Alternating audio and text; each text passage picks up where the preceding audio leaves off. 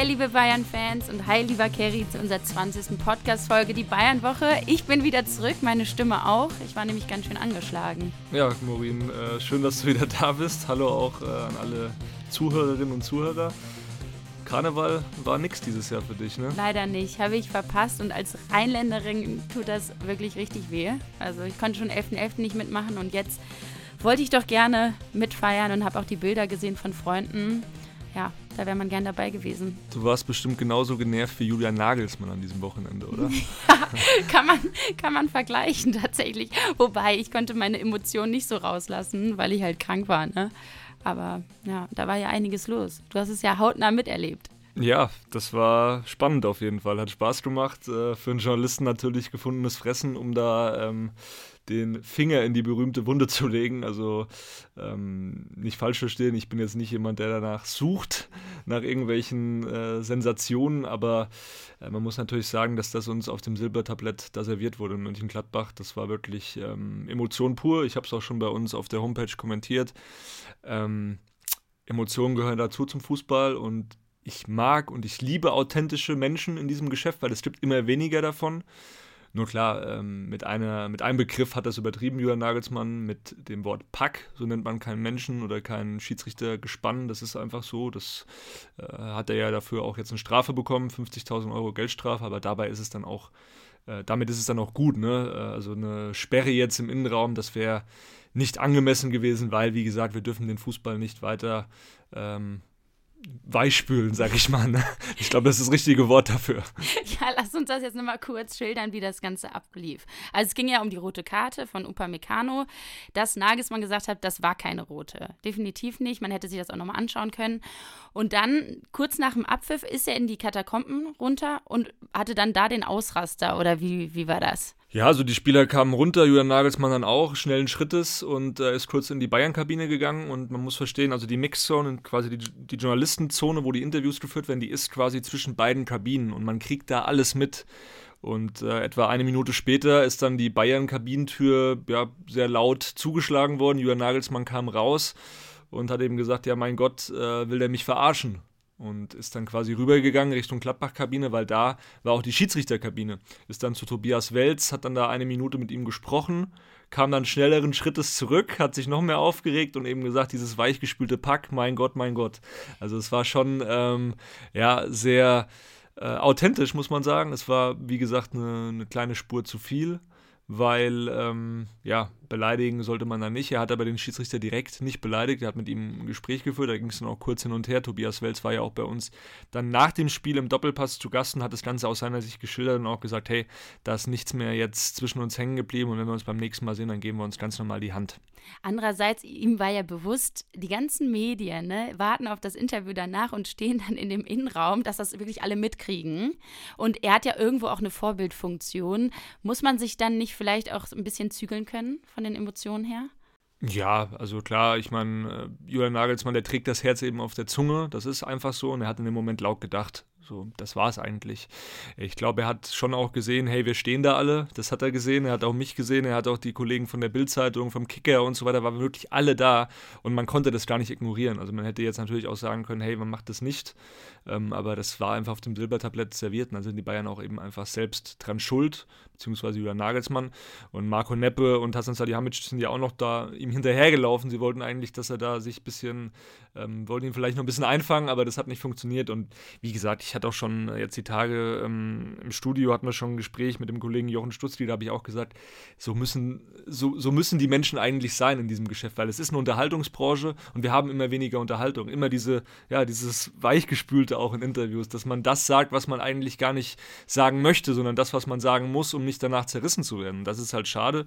Ähm, wie gesagt, ich mag so Interviews. Ähm, das erinnert mich auch so ein bisschen an José Mourinho, der dann auch teilweise früher als Trainer von Real Madrid auch mal in der Schiedsrichter, äh, in der Tiefgarage äh, gewartet hat auf den Schiedsrichter, weil er mit einer, mit einer Entscheidung nicht einverstanden war. Und das ist für mich, das gehört für mich zum Fußball auch irgendwo dazu. Wie gesagt, man darf dann halt nicht diese Grenze überschreiten, dass man einen Menschen als Pack bezeichnet. Das war einfach eine Nummer zu viel. Weil wenn er das sagt, was sagen dann irgendwelche Trainer jetzt äh, in der Kreisliga zu Schiedsrichtern? Weil da geht es halt auch wirklich immer ab. Und dann muss man einfach sagen, die Schiedsrichter, die müssen äh, mehr geschützt werden, weil die haben es einfach schwer. Weil am Ende über die Entscheidung müssen wir natürlich auch sprechen. Das war eine sehr harte Entscheidung, fand ich auch.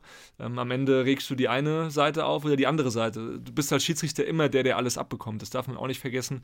Deswegen ähm, nichtsdestotrotz auch, dass dann gesagt wird, ja, äh, großen Trainern wäre das nicht passiert. Natürlich ist es auch schon großen Trainern passiert. Einem Ottmar Hitzfeld, der ist auch, als er jünger war, äh, an die Decke gegangen. Der wurde auch schon gesperrt, weil er dem Schiedsrichter äh, was gesagt hat. Ein Jupp Heynckes genauso. Also wenn ich da zurückdenke oder wenn, wenn ich auch mit Kollegen spreche, die in der damaligen Zeit äh, eben als Journalist tätig waren, die haben auch gesagt, ja, der, der Jupp, als er jünger war, der, der war auch ähm, sehr schnell war der mal wütend. Ne? Und äh, da gibt es auch noch ganz andere Beispiele, auch in Ancelotti, wo alle sagen, ja, das ist der ruhige Besondere. Als der bei Neapel Trainer war vor ein paar Jahren, da war er auch schon sehr erfahren. Da hat er auch mal eine Sperre bekommen, äh, weil er mit Schiedsrichtern sich angelegt hat. Also äh, man darf das jetzt auch nicht zu, zu sehr auf die Person Julian Nagelsmann ähm, sich, sich fokussieren. Er ist einfach mit Leidenschaft dabei und so, so Menschen wünscht man sich doch eigentlich auch im eigenen Verein. Äh, wie gesagt, ich sage es jetzt noch einmal und dann ist auch gut. Das Wort Pack war einfach zu viel. Ja, und Emotionen, wie du es auch schon gesagt gehören dazu. Und es kommt ja bei Julian Nagelsmann gar nicht so oft vor, dass er so Ausraster hat. Klar, an der Seitenlinie, aber jetzt nicht gegenüber anderen. Und du hast dich aber auch mal mit den Schiedsrichtern unterhalten. Wie haben die denn sein Verhalten gesehen?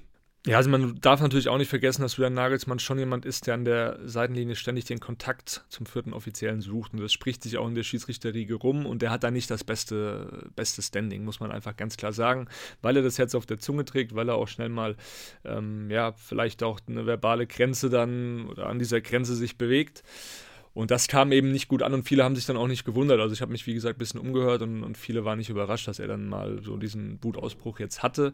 Ich habe mich auch mit dem Schiedsrichter Boss, Lutz Michael Fröhlich, unterhalten. Der hat ja auch bei uns gesagt, es ist abgrundtief respektlos, was wieder Nagelsmann da von sich gegeben hat. Ähm, ich habe dann aber auch mal nachgefragt, hey, warum läuft denn der Schiedsrichter nicht hinterher? Äh, nicht, nochmal zum Monitor, also hinterher gelaufen ist er, ähm, aber er ist nicht mehr zum Monitor gelaufen und er stand im Moment des Kontakts zwischen Player und Upamecano stand er noch hinter der Mittellinie und das waren über 50 Meter und da sage ich halt, hey, du hast die Hilfsmittel, du hast den wahr, dann geh doch auch noch mal kurz an den Monitor, dafür ist er doch da.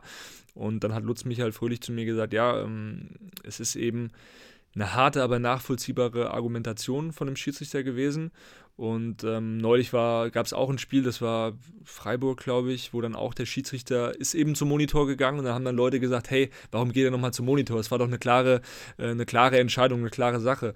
Ähm, also es ist Interpretationssache und deswegen wird dieses Hilfsmittel ähm, wahr oder VAR, wie man immer das jetzt auch äh, aussprechen mag, das es bringt nichts, weil am Ende stehen immer noch Menschen auf dem Platz ne, und die müssen dann entscheiden. Oder Menschen sitzen im Keller und müssen entscheiden. Und die im Keller hätten vielleicht Tobias Welz auch sagen können, hey, du, es ist echt eine krasse, krass schwierig einzuschätzende Situation, bitte schau es dir nochmal an. Und das ist auch nicht der Fall gewesen.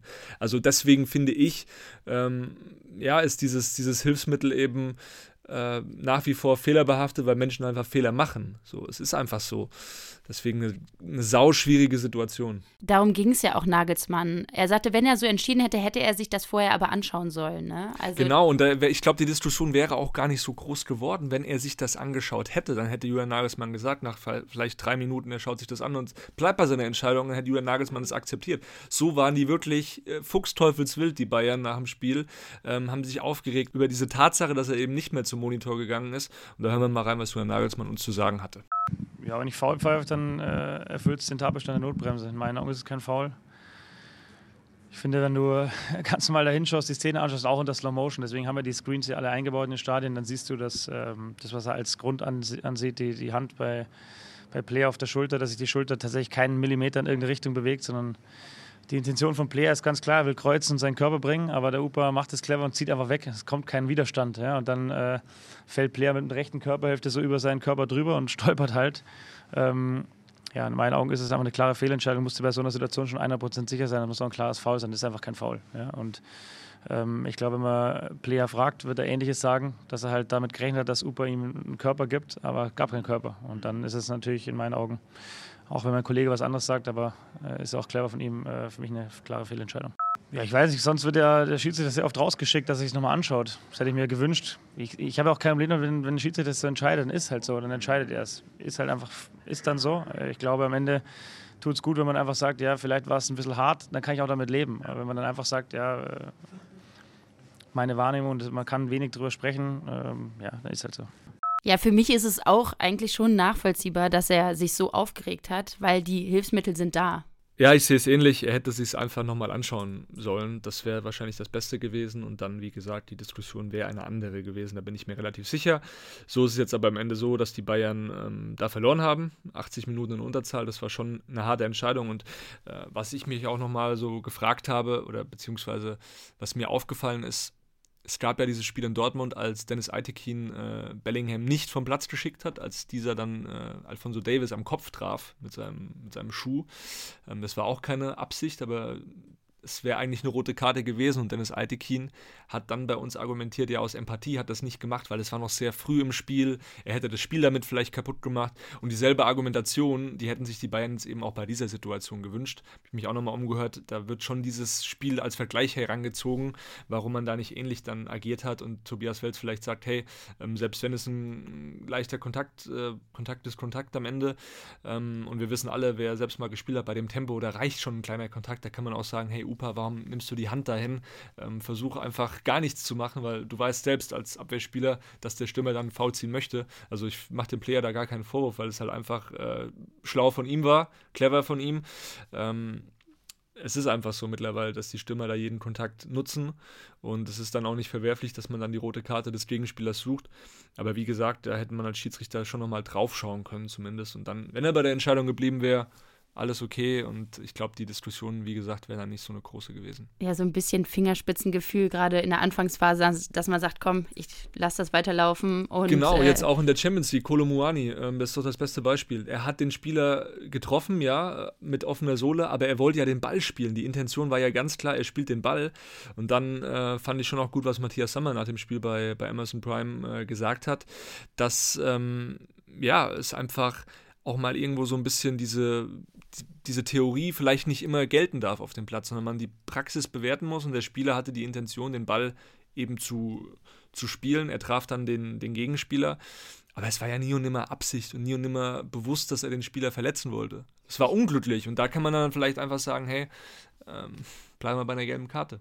Ich frage mich auch gerade, ob sich Gladbach beschwert hätte, wenn die, wenn, ähm, wenn er nicht vom Platz gestellt worden wäre, Opa Meccano, ob die nicht das einfach so hingenommen hätten. Klar hätten die sich aufgeregt, aber ich glaube gar nicht, dass da so eine Diskussion draus geworden wäre. Ja, dann wäre es halt in die andere Richtung gegangen. Ne? Der Schiri, wie gesagt, ist immer die ärmste Sau. Das, äh, ich kenne auch viele Schiedsrichter, wie gesagt, und ähm, die halt stehen schon unter einem immensen Druck. Man darf auch nicht vergessen, bei den Fußballern kann man ja sagen, hey, die verdienen so viel Geld, die müssen mit den ganzen Beleidigungen, mit dem ganzen Druck müssen die umgehen. Schiedsrichter tun das nicht ansatzweise die haben auch teilweise ja noch andere Jobs und ähm, das ist dann schon hart, wenn dann wirklich die Fans immer auf die, auf die Schiris auch losgehen. Äh, da muss ich dann sagen, äh, ist jetzt okay. Äh, wir haben natürlich auch nochmal nach dem Spiel äh, auch mit Hassan Salihamidzic gesprochen. Der hat ganz klar betont, dass es ja nicht nur am Schiedsrichter lag nach dem Spiel. Der hat sich auch selbstkritisch geäußert.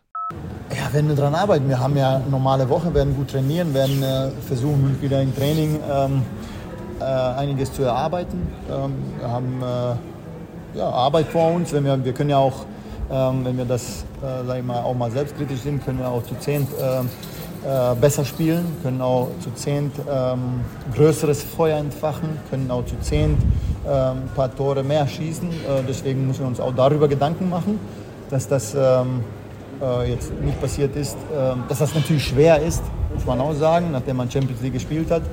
Aber deswegen sind ja einige äh, Spieler, sage ich mal, äh, gewechselt worden, weil wir einfach auch Frische im Spiel wollten. Ja, bei Brazzo merkt man schon, dass ihm auch irgendwie die Bereitschaft und der Wille gefehlt hat über 90 Minuten, dass ja, Bayern da was anderes an den Tag legen muss. Andererseits, Kimmich hat, was, hat das ganz anders gesehen. Hören wir doch mal da rein. Also ich hatte schon das Gefühl, dass wir dagegen gehalten haben, nicht nur dagegen gehalten. Also es war jetzt nicht nur so, dass wir irgendwie mauern wollten und die Bälle weggeschlagen haben. Ähm, klar ist es dann auch bitter, dass wir dann nach dem Standard äh, dann 1-0 in Rückstand geraten, aber auch nach dem 1-0 war es jetzt nicht so, dass man gesagt hat, na gut, jetzt mauern wir erstmal und gucken, ob wir irgendwie noch einen Lucky Punch setzen, sondern wir wollten schon mitspielen, haben das auch phasenweise, glaube ich, ganz ordentlich gemacht. Ähm, gerade auch in der zweiten Halbzeit, als wir dann so ein bisschen umgestellt haben, fand ich, sind wir auch ganz gut aus der Pause gekommen.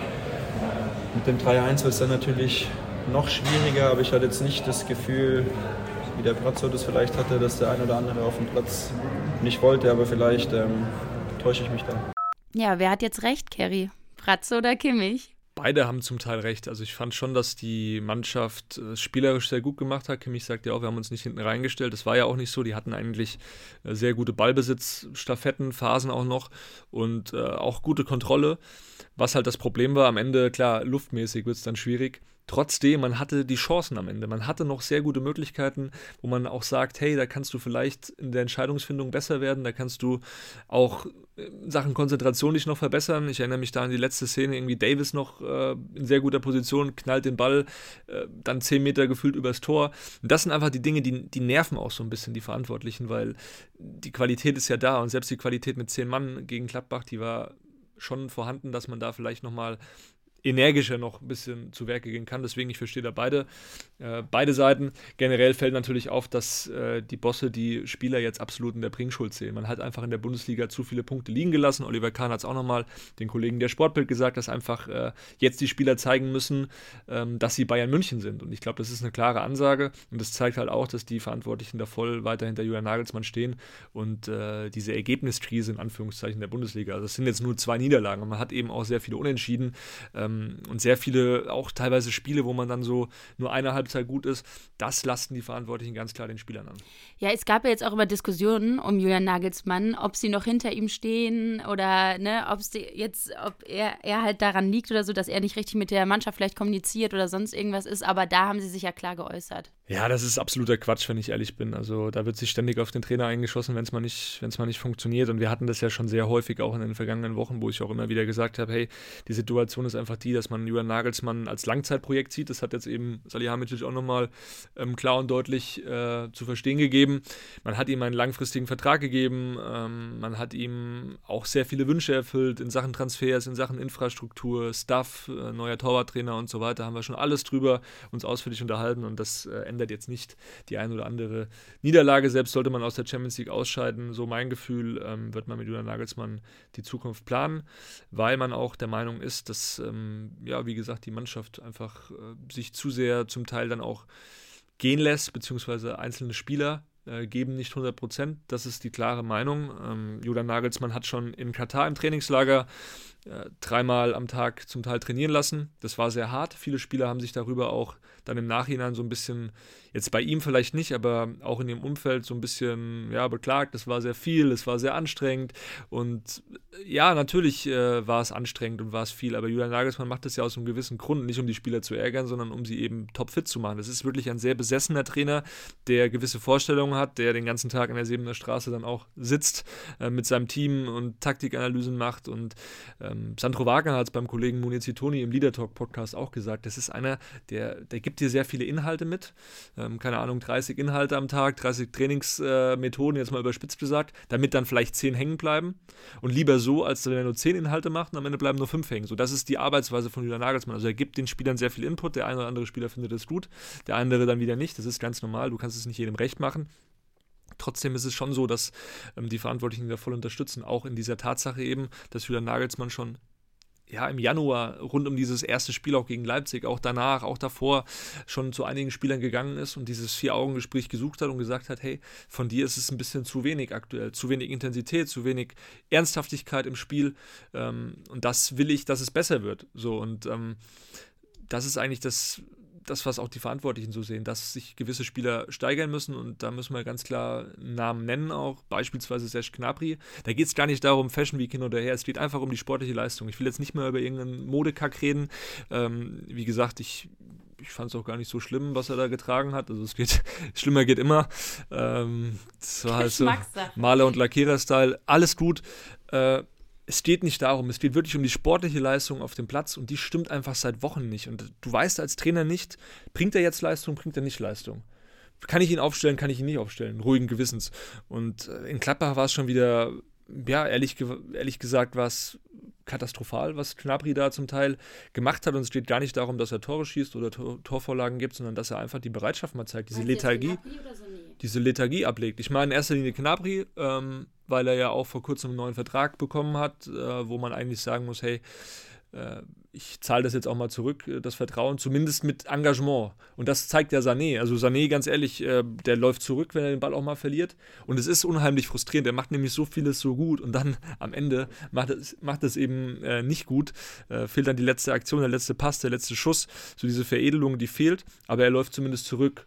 Das finde ich aber gar nicht so schlimm, wenn das dann mal passiert. Irgendwann klappt es auch, wenn man die Bereitschaft zeigt und immer rennt und für das Team alles gibt. So, ich glaube, dann irgendwann passiert es auch. Und Julian Nagelsmann hat ja die Woche auch wirklich jetzt mal die Zügel angezogen. Es gab nur einen freier Tag anstatt zwei was eigentlich geplant war, glaube ich, für die Mannschaft. Ja, das wurde in Aussicht gestellt. Bei einem Sieg gegen Klapper wurde es in Aussicht gestellt und haben sie verloren. Dann ist auch ganz klar, Julian Nagelsmann, der belohnt dann die Spieler nicht für eine Niederlage. Das ist auch logisch. Ähm, natürlich hätten sich da viele Spieler gewünscht, irgendwie mal äh, Kurztrip zu machen, irgendwo wegzufahren, vielleicht ins Skigebiet oder so ähm, oder in die Berge, was auch immer.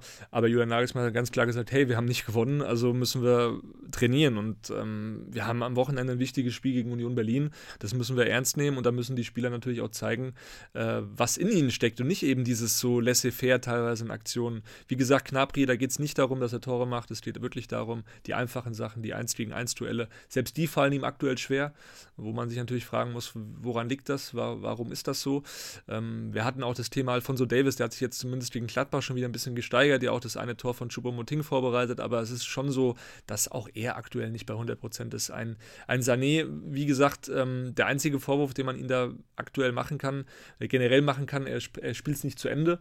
Und was natürlich schon auch nervt, ist seine Unpünktlichkeit. Also ich habe ihn natürlich auch in den letzten Wochen äh, da hervorgehoben, dass er extra Schichten an der Sebener Straße schiebt. Das ist so, das macht er auch. Also es war jetzt nicht äh, mal, um ihm da einen Gefallen zu tun oder so. Das äh, war schon so, dass, dass er das macht und dass man da auch wirklich eine, ähm, eine Entwicklung bei ihm sieht, auch bei den Verantwortlichen, dass er wirklich äh, aufs Gaspedal ein bisschen mehr drückt.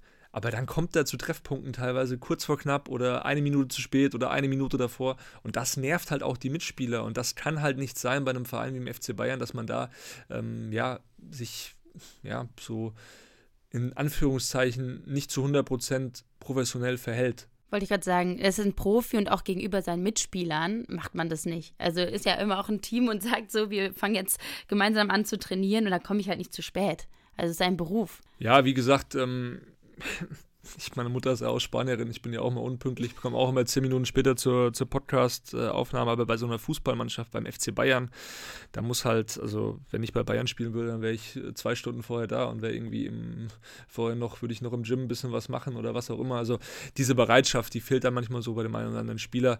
Und da fragen sich die Verantwortlichen natürlich auch, was soll das? Und ähm, die, die, nehmen das zur Kenntnis und wissen natürlich, der Trainer, der macht das, der geht die Extrameilen, ähm, auch in der Vorbereitung des Spiels, in der Nachbereitung des Spiels.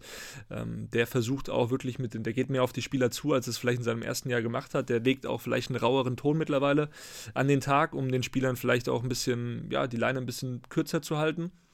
Und äh, wenn das den Spielern nicht passt, dann sollen sie halt gehen. So, ne? Also am Ende ist wirklich der Trainer, klar, du kannst nicht 22 Spieler dann irgendwann feuern, das geht nicht, wenn die, wenn die Spieler sagen, hey, sie haben keinen Bock mehr irgendwie auf den Trainer und alle zusammen sagen, wir spielen jetzt gegen ihn, dann, dann kannst du den Trainer auch nicht mehr halten, ist ja ganz klar. Aber soweit ist es natürlich auch noch lange nicht und Jörn Nagelsmann hat eben auch viele Fürsprecher, ich habe da schon einige angesprochen, ob das sind Kimmich, Goretzka, Coman, da gibt es ja einige, die auch äh, nur wegen dem Trainer irgendwie einen Vertrag verlängert haben, das muss man ja auch sagen, also die da auch eine Entwicklung sehen oder Potenzial sehen, dass sich da was Positives entwickelt, dass da was Positives entstehen kann. Trotzdem natürlich ähm, einige, einige einige Stars gefragt, da wirklich mal zu 100 Prozent wieder sich voll auf den Fußball zu konzentrieren und Gas zu geben in den Spielen. Ja, und man merkt ja auch, man weiß von den Bossen, dass Nagelsmann das Vertrauen hat. Das sehen ja auch die Spieler. Die wissen, okay, der Trainer bleibt, also da, der steht voll, die stehen alle voll hinter ihm. Aber wie ist denn die Stimmung generell untereinander, unter den Spielern? Ja, also wenn ich jetzt die Woche so die Bilder gesehen habe oder auch teilweise die Beobachtungen an der Sebener, da waren schon die Spieler, ähm, haben sich gefreut, waren eigentlich gut drauf, äh, haben viel gelacht. Vielleicht auch, weil die Sonne mal endlich wieder schien, so die Woche. Das, das macht natürlich schon Menschen auch glücklicher. Aber ja, klar, du kannst nicht, ich habe jetzt nicht in die Kabine, kann ich jetzt nicht einen Blick reinwerfen. Was man so hört, natürlich waren, waren viele Spieler auch genervt äh, von der Tatsache, dass man eben gegen Mönchengladbach dann verloren hat. Das verflixte Mönchengladbach, sage ich mal in Anführungszeichen, ähm, wo man es wo wieder nicht geschafft hat, äh, was Positives mitzunehmen, wo ja natürlich eigentlich alles, die Voraussetzungen waren natürlich vollkommen äh, da, weil, weil die Gladbacher einfach schlecht waren in den letzten Wochen, ausgerechnet gegen gegen Bayern haben sie natürlich mit ein bisschen äh, Vorteil, logischerweise, da elf zu, mit einem Mann mehr zu spielen, mit elf Mann zu spielen, äh, haben sie dann natürlich die Bayern auch äh, am Ende geschlagen. Das war eine spielentscheidende Szene. Trotzdem, und Brazzo hat es einfach gesagt, mehr Feuer, mehr Leidenschaft äh, über 90 Minuten, das ist bei dem einen oder anderen Spieler definitiv äh, gefragt. Und ähm, ja, die Begeisterung war jetzt nicht groß, als Nagelsmann dann gesagt hat, hey, wir machen nur einen freien Tag. Aber ist doch ganz normal. Und die Spieler, die natürlich ausgewechselt wurden, da sind wir bei dem Thema, ähm, oder die Spieler, die die Chance bekommen haben und sie nicht nutzen konnten, ich, ähm, ja, oder vielleicht ist falsch formuliert. Also Gravenberg hat ja von Anfang an spielen dürfen, wurde zur Halbzeit ausgewechselt. Noch bitterer die Personalie Thomas Müller, nach acht Minuten äh, durch die rote Karte dann, in der 16, 16. Minute war es, musste er vom Platz. Ja, der Leidtragende von allem eigentlich. Also wie hat er das aufgenommen? Ja, er war schon angefressen, muss man ganz klar sagen. Er kam dann nur in die, in die Mixzone nach dem Spiel zu den Journalisten und äh, hatte eigentlich kurz überlegt, gebe ich jetzt ein Interview? Und dann hat er so sich kurz hingestellt, hat dann aber nur gesagt, hey Leute, scheiß Spielverlauf und hat sich umgedreht und ist gegangen. Also der war jetzt nicht begeistert. Ist doch ganz klar, dass er danach eine Viertelstunde runter musste, zumal er sich natürlich auch empfehlen wollte jetzt für das Spiel gegen Union, weil es wird nicht einfacher für ihn. Vorne, wir haben schon äh, angesprochen, Jamal Musiala ist gesetzt, auch wenn er mal eine Phase hat, wo es dann vielleicht nicht alles klappt, aber das soll er einfach durchmachen, diese Phase, diese Entwicklung. Der soll auch mal das Gefühl haben, wenn ich jetzt äh, einen kleinen Hänger drin habe, bin ich nicht der Erste, der ausgewechselt wird. So dieses Gefühl soll Jamal Musiala bekommen, weil er eben die Zukunft ist. Und Thomas Müller ist ein, selbst ein Riesenfan von Jamal Musiala, deswegen ist er jetzt nicht sauer auf Jamal Musiala. Der ist vielleicht einfach äh, gerade nicht so happy, dass er ja nicht seinen vollen Ehrgeiz, den er hat, auf dem Platz auch dann bringen darf. Also er ist schon jemand, der ein absoluter Teamplayer ist und ähm, ein Team auch packen kann. Er ist der verlängerte Arm eigentlich immer auch alter, vergangener Trainer gewesen. Ähm, das ist jetzt vielleicht nicht mehr der Fall. Er ist nicht mehr in dieser Rolle, die er mal hatte, diese Unverzichtbarkeit, die, die ist einfach nicht mehr gegeben. Aber es liegt auch einfach am Alter, 33 Jahre. Trotzdem äh, natürlich äh, ein Thomas Müller, dessen Wort hat Gewicht in der Kabine und Julian Nagelsmann ist natürlich angehalten, jetzt mit Thomas Müller sich nicht zu verscherzen. Beispiel Nico Kovac, der dann irgendwann Thomas Müller mal als Notnagel äh, bezeichnet hat, das darf natürlich äh, Julian Nagelsmann nicht machen, das weiß er aber auch. Trotzdem, da gibt es jetzt zwischen den beiden in Anführungszeichen noch kein Problem, sage ich mal. Also da ist alles okay. Die haben auch viele Gespräche geführt in den vergangenen Wochen. Und äh, Thomas Müller, der weiß auch, dass die Verantwortlichen eben das genauso sehen wie Julian Nagelsmann. Das ist ja auch von den Verantwortlichen mittlerweile äh, schon so der Plan, dass Thomas Müller ähm, nach wie vor wichtig ist, aber natürlich auch ein neues Team aufgebaut werden muss. Die Zukunft kreiert werden muss. Das ist doch ganz klar. Du kannst nicht mit einem 33-Jährigen jetzt noch vier oder fünf Jahre planen. Ja, ich glaube aber trotzdem, dass es für Thomas Müller nicht einfach ist, damit umzugehen erstmal, weil du willst ja auch irgendwie Praxis haben, dich beweisen auf dem Platz und jetzt spielst du nicht mehr so die erste Rolle, wie es eigentlich sonst immer war.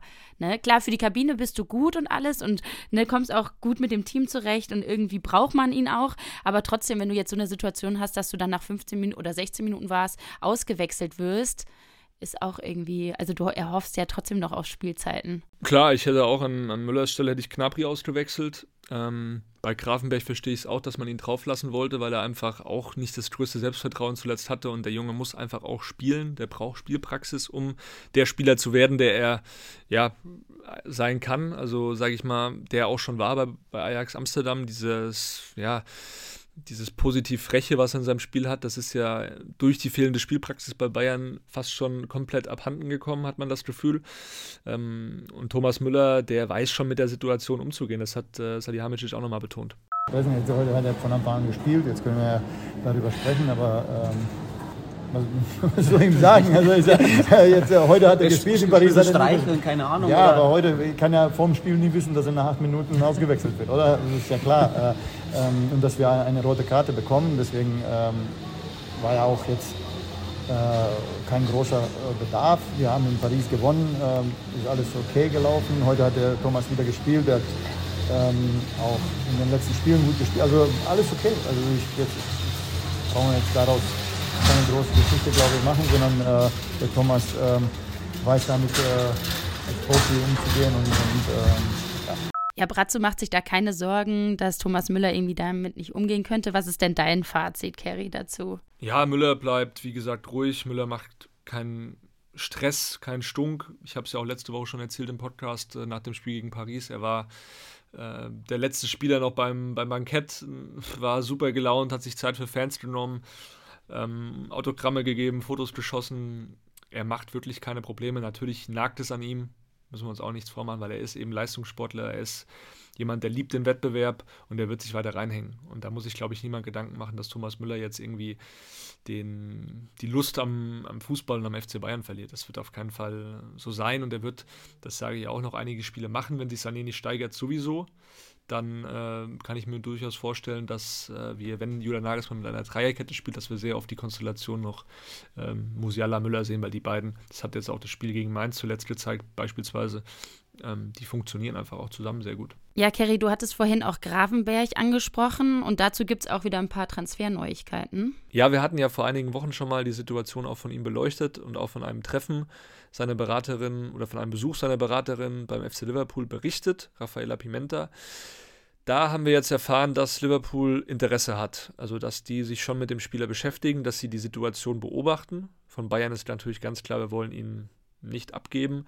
Man will ihm die Chance geben, aber natürlich äh, ohne Spielzeit wird auch Gravenberg sich sicherlich Gedanken machen im Sommer, wie es dann weitergeht bei ihm. Aber wir haben eben gehört, dass Liverpool die Situation ja, beäugt, dass sie da aufmerksam sind und sich auch schon ein bisschen erkundigt haben im Umfeld des Spielers, wie er denn so drauf ist, ähm, was er so für ein Typ ist. Ähm, spielerisch analysieren sie ihn natürlich auch. Vor allem haben sie natürlich noch die Szenen bei Ajax im Kopf, wie er in der Champions League auch hm, sehr überzeugen konnte. Aber ja, da muss man jetzt abwarten, wie sich die Situation bei ihm entwickelt. Klar ist, Liverpool will das Mittelfeld verjüngen. Jude Bellingham ist natürlich der Wunschkandidat, aber es hängt da nicht nur an ihm. Man kann sich auch vorstellen, eben zwei neue Achter zu verpflichten.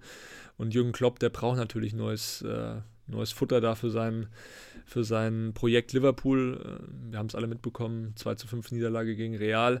Das äh, war schon auch ein großer Schlag für die und da wird im Sommer einiges passieren bei Liverpool. Deswegen Gravenberg dürfen wir jetzt nicht sagen, dass das konkret ist oder so, das auf keinen Fall. Aber der Name Gravenberg, der ist da bei den Verantwortlichen schon häufiger gefallen. Und für Gravenberg wäre es ja jetzt auch wieder eine Chance, vielleicht mehr Spielpraxis zu bekommen, weil in letzter Zeit saß er ja auch öfters mal auf der Bank und konnte sich jetzt nicht so zeigen, wie er sich das erhofft hat. Ja, Liverpool wäre natürlich jetzt nicht an der Laie interessiert, ist auch klar. Die würden dann schon versuchen, den Spieler fest zu verpflichten. Ähm, aber wie gesagt, der ist jetzt auch, es ist sein erstes Jahr bei Bayern. Man muss jetzt mal abwarten, wie er sich auch weiterentwickelt. Man muss auch ehrlich sagen, es lag dann zum Teil auch an ihm, wenn er gespielt hat. Fand ich jetzt, konnte er sich nicht zu 100% empfehlen. Da ist natürlich auch dem Trainerteam das ein oder andere ähm, die eine oder andere Defensivaktion negativ aufgefallen oder die Nicht-Defensivaktion. Also sie haben da schon auch bei ihm gesagt, hey, du musst besser verteidigen, du musst besser zurückarbeiten. Das war so das Feedback an ihn. Aber ja, ähm, wir haben alle gesehen, wie schnell das gehen kann. Wenn ein Spieler sich nicht, nicht wohlfühlt oder nicht richtig ankommt, dann äh, wird er sicherlich auch versuchen, den Verein zu verlassen. Ich bin gespannt, wie sich das entwickelt. Gravenberg ist ein junger Spieler, der muss viel spielen und natürlich Liverpool ist jetzt kein unattraktiver Club, keine unattraktive Adresse. Jürgen Klopp ist ein Trainer, der kann dich auch weiterbringen, je nachdem, wie es bei ihm auch weitergeht, wissen wir natürlich auch nicht. Ob er dann noch ähm, zur neuen Saison auch Trainer ist in Liverpool, jedenfalls, das können wir festhalten. Neben Bellingham wollen sie noch einen zweiten Mittelfeldspieler und da ist eben auch der Name Grafenberg schon häufiger gefallen. Ja, bis Sonntag ändert sich von der, vom Kader her erstmal nichts mehr. Das Spitzenspiel steht an gegen Union Berlin. Ja, da müssen die Bayern zeigen, was sie drauf haben. Also es gibt keine Ausreden mehr. Und ähm, sie können ja, sie haben die Qualitäten, sie müssen sie halt einfach mal auf Platz bringen. Ja, schöne Überleitung, Morin. Da sind wir auch schon beim Spiel oder bei unserer, bei unserem Vorgeplänkel zum Unionsspiel. Da wollen wir jetzt auch gar nicht zu sehr ins Detail gehen. Ich kann euch da nur äh, wärmstens mein oder unser Interview mit Milos Pantovic empfehlen. Das ist bei uns dann auch auf der Homepage am Freitag abrufbar und in der App. Der hat bei Bayern elf Jahre lang in der Jugend gespielt. Ich habe mich mit ihm vor dem Spiel unterhalten zu ja, seiner Zeit natürlich beim FCB in der Jugend. Der hat unter Guardiola sein Profidebüt gefeiert, 2015, hat dann auch unter Ancelotti ähm, viel trainiert. Und äh, der erzählt uns ein bisschen, wer ihn da so gecatcht hat, also wer ihn auch geflasht hat bei den Bayern äh, im Team, aber auch wie Thomas Müller so als Typ in der Kabine ist. Ist er wirklich der Thomas Müller, den wir auch in der Öffentlichkeit sehen, oder ist er ein ganz anderer Typ? Das hat uns alles Milos verraten. Natürlich hat er auch über Union gesprochen und da war so die Aussage mir hängen geblieben, wir sind ein Team, das den Gegner nervt. Also wir sind die ganze Zeit beim Gegenspieler dran, wir sind die ganze Zeit eng am Mann.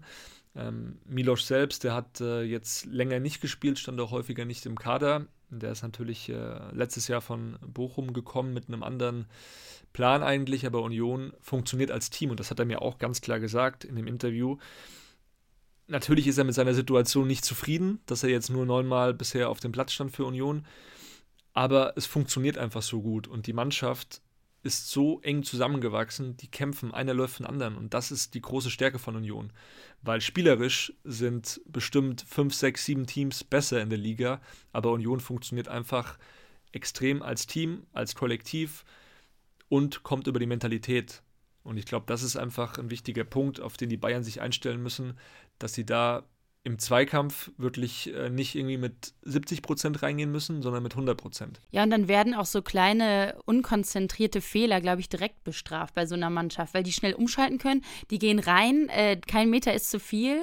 Und ähm, ja, ich glaube, da das müssen die Bayern wirklich im Hinterkopf haben. Andererseits wissen sie auch von den Bossen, das ist jetzt entscheidend, dass die auf die zählen. Ja, wir haben es ja schon angesprochen. Also die erwarten jetzt eine Reaktion. Die erwarten, ähm, dass da jeder nochmal eine Schippe drauflegt.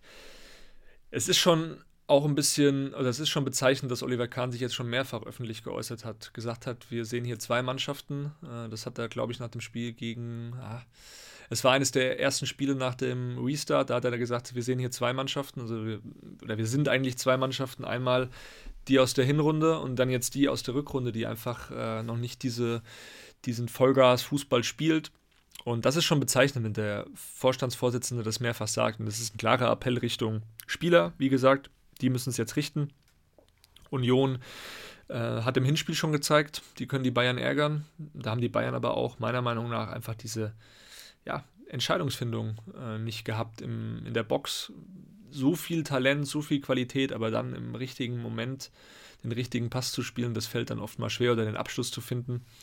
Da ist, wie gesagt, da gibt es den einen oder anderen frustrierenden Spieler einfach. Ich habe das schon genannt, Sané, der hat so viel drauf eigentlich und ja, hat dann in entscheidenden Situationen ähm, nicht die richtige Entscheidung auf dem Fuß, sage ich mal. Vielleicht ändert sich das ja jetzt am Sonntag. Also ich glaube aber auch für Union ist das so ein bisschen, die merken, da geht was bei den Bayern. Die sind nicht ganz so souverän gerade. Wir können da gewinnen, wir können da bestehen und das ist vielleicht auch nochmal so eine, ja, ein bisschen mehr so eine Motivation. Äh, wir können da drei Punkte auf jeden Fall einfahren. Total, also die sind heiß wie Frittenfett. Äh, wenn schon der Ersatzspieler, sage ich mal, oder der Reservist ähm, so motiviert äh, sich äußert, dann weiß ich nicht, was die erste Elf da so, ähm, wie die sich da einschwören. Die haben auch viel trainiert die Woche, die haben auch ähm, viele, also es ist eine gute Stimmung in der Mannschaft, das hat der Milos Pantovic eben auch berichtet. Das, ist, das sind auch Jungs, die treffen sich nach jedem Training, gehen die noch einen Kaffee trinken, irgendwo ein Espresso entspannt in Berlin. Äh, oder gehen abends nochmal zusammen ins Kino. Also das ist wirklich so, das gibt es ja nicht mehr oft heutzutage. Elf Freunde müsste sein, aber bei Union, glaube ich, trifft es am ehesten zu. Es ist ja oft nur elf Ich-AGs sind wir, nicht, äh, nicht elf Freunde. Ähm, das ist aber schon, kann man fast schon sagen, das hat schon so ein bisschen auch wie im Amateurbereich. Ne? Da trifft man sich nach dem Spiel, die trinken jetzt vielleicht nicht fünf Weizen oder so, aber die trinken dann eben mal einen Espresso ganz entspannt. Und ähm, ja, die verstehen sich alle super. Das ist, glaube ich, das große Erfolgsgeheimnis von Union. Nichtsdestotrotz, man darf einfach Borussia Dortmund jetzt, glaube ich, nicht vergessen. Das wird der erste Jäger sein von Bayern. Die haben jetzt aus acht Spielen acht Siege geholt. Die funktionieren richtig gut. Die haben äh, eine richtig gute Mentalität jetzt auch mittlerweile drin. Selbst Marco Reus, wenn der mal ein Spiel auf der Bank sitzt im nächsten Spiel, ähm, spielt dann eben überragend, reagiert überragend. Und Edin Terzic ist einfach ein Trainer, der auch seine Spieler richtig gut packt. Und da muss Bayern wirklich aufpassen. Am 1. April ist dann ja das große Topspiel und ich glaube schon, dass Dortmund dieses Jahr ähm, so stark ist wie vielleicht seit ja, fünf, sechs, sieben Jahren nicht mehr. Ja, ich glaube, bis dahin müsste Bayern wirklich wieder konstant in die Spur finden, dass sie da bestehen können. Ja, zum Ende hin, Kerry, dein Tipp, wie immer. Was sagst du? Wie geht das Spiel aus? Ich sag 3 zu 1. Die Bayern schießen sich den Frust so ein bisschen von der Seele, weil Union diese Woche natürlich auch noch ein Spiel in den Knochen haben wird mit dem Duell Ajax Amsterdam in der Europa League. Und ja, oder ich weiß nicht, was das für ein, für ein Wettbewerb ist. Das? Ist das Conference? Oder? Ja, Conference. Conference. Das ist Conference, ja. ja. Ich blicke da auch nicht mehr durch. Ihr seht schon bei dem ganzen äh, Wirrwarr im Fußball immer noch mehr Wettbewerbe und mehr Spiele. Äh, ja, ich glaube schon, dass, dass die Bayern zu Hause mit ihren Fans, auch nach der Ansage jetzt von Kahn, nach den vielen Trainings, dass die schon, glaube ich, auch wissen, worum es da geht und dann eine Reaktion zeigen werden. Ja, ich würde auch auf einen Sieg auf jeden Fall tippen, aber nicht ganz so hoch. Also ein 2-1 für die Bayern. Ich glaube, das, das sollten sie hinkriegen. Ja, und dann haben wir nächste Woche wieder eine schöne äh, Diskussion hoffentlich über das Spiel und blicken dann auch Richtung, gegen wen spielen sie dann? Dann spielen sie in Stuttgart, genau, beim VfB. Da werden wir auch natürlich drüber sprechen. Und jetzt schon mal ähm, kleiner Anschmecker, wir haben nächste Woche ein schönes Interview dann am Start, wo wir auch äh, euch noch ein paar Insights geben zu einem sehr, sehr interessanten Spieler beim FC Bayern aktuell. Ja, ich bin sehr gespannt, was jetzt wieder während des Spiels, nach dem Spiel in der Kabine passiert. Ich glaube, wir haben wieder so viel zu berichten nächste Woche. Und ja, war eine schöne Folge, Kerry. Hat Spaß gemacht. Mich freut es natürlich, dass deine Stimme auch wieder funktioniert, dass du wieder gesund bist. Und dann äh, freuen wir uns nächste Woche, euch wieder zu updaten mit allem Möglichen rund um den FC Bayern. Habt ein schönes Wochenende. Bis dann. Bis dann. Ciao, ciao.